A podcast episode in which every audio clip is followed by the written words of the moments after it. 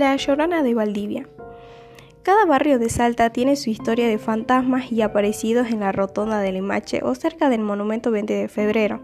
Se dice que está la viuda, el temible perro familiar, merodea la zona noroeste. La Llorona hace de las suyas en el norte, en el límite con Vaqueros y también en el sur por el camino a San Agustín.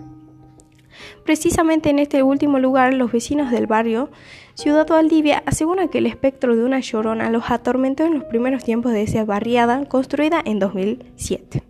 Niños, padres y policías cuentan que cuentan una historia escalofriante. Dicen que hace unos años antes de la existencia del barrio vivía en la finca Valdivia, en un ranchito a la sombra de un lecherón, una mujer llamada Elisa, con Ramiro, su hijo adolescente. A pesar de ser muy trabajadora, tenía debilidades por, debilidad por la bebida. Sus salidas se prolongaban por varios días y desatendía la educación y los cuidados de su pequeño.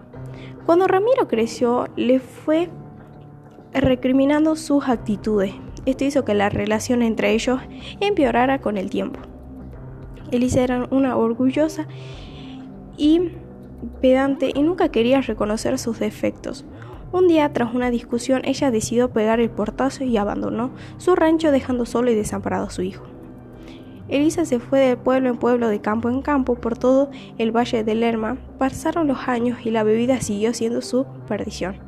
Ese terrible vicio fue minando su salud.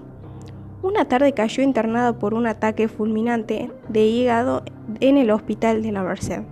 Los médicos la examinaron y le dieron la peor noticia.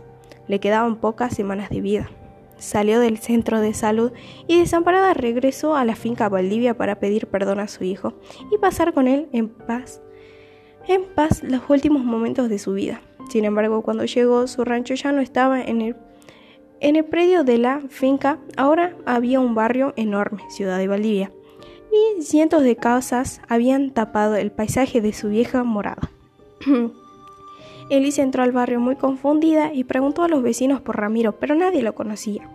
Fue hasta la delegación policial del barrio Limache para averiguar sobre los antiguos habitantes de la finca, pero los informados no tenían nada de datos para darle. Elisa, confundida y amargada, deambuló varios días por la zona. Dormía bajo un árbol, a la orilla de una sequía, en uno de los porteros, eh, potreros aledaños al barrio. El frío y la humedad terminaron de deteriorar su castigado cuerpo y en una noche de agosto murió a la intemperie. La policía encontró su cadáver y lo llevaron a la morgue para organizar su funeral. Nadie reclamó su cuerpo. Desde ese día se comenzó a escuchar por las noches el llanto de una mujer. El lastimoso sonido recorría las calles del barrio y algunos decían la figura de una mujer sin rostro vestida de blanco, que amargadamente buscaba a alguien o algo entre los árboles. Muchos recordaron el lamento de aquella mujer que se preguntaba por Ramiro y no dudaron en bautizar con el nombre de Elisa al fantasma. Con los días su presencia fue insoportable y los vecinos hicieron su reclamo a la policía.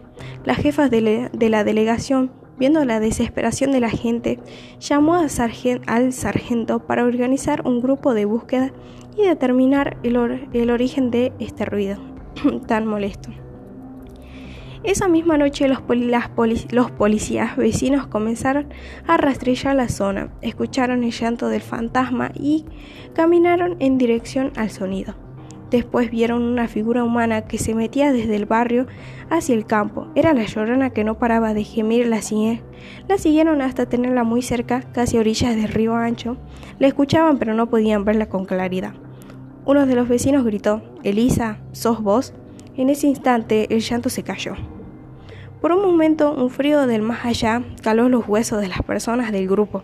Una de ellas se arrodilló y comenzó a rezar y al poco tiempo todos estaban en la misma tarea, orando por el descanso de esta triste alma en pena. Después de aquel incidente, los vecinos se reunían, durante nueve días para rezar el rosario. De ahí en más no se volvió a escuchar el lamento de la llorona de la ciudad de Valdivia. Aunque aún algunos policías dicen verlas, eh, verlas por las noches, su figura flotando en los campos cercanos al barrio o cruzando lentamente la ruta provincial 21.